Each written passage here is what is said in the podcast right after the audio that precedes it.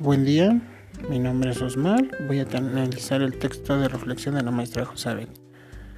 Para empezar, aquí nos dice que ante esta situación, en las situaciones que nos encontramos, este, todos los niños deben seguir aprendiendo.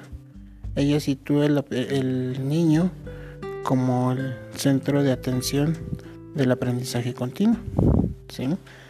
Eh, otra, otra situación aquí nos comunica que siempre ha estado en comunicación con, con sus papás a través de diferentes medios, ya sea WhatsApp, llamadas telefónicas o hasta visitas a la comunidad.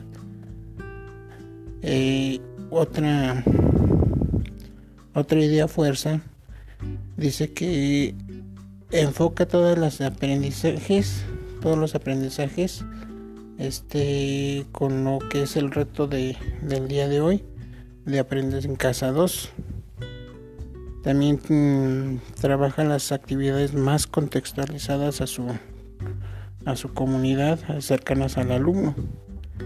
Eh, actividades de investigación y participación con miembros de la familia eh, observación y valoración de su comunidad todo esto lo, lo trabaja ella en su planeación.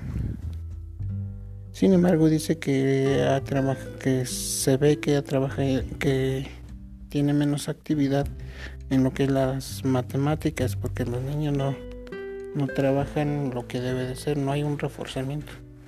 Por lo que ella ha buscado diferentes alternativas para, para trabajar esto. ¿sí? Bueno, y dice que también va a planear y diseñar actividades de acuerdo de acuerdo a las a los medios con los que posea.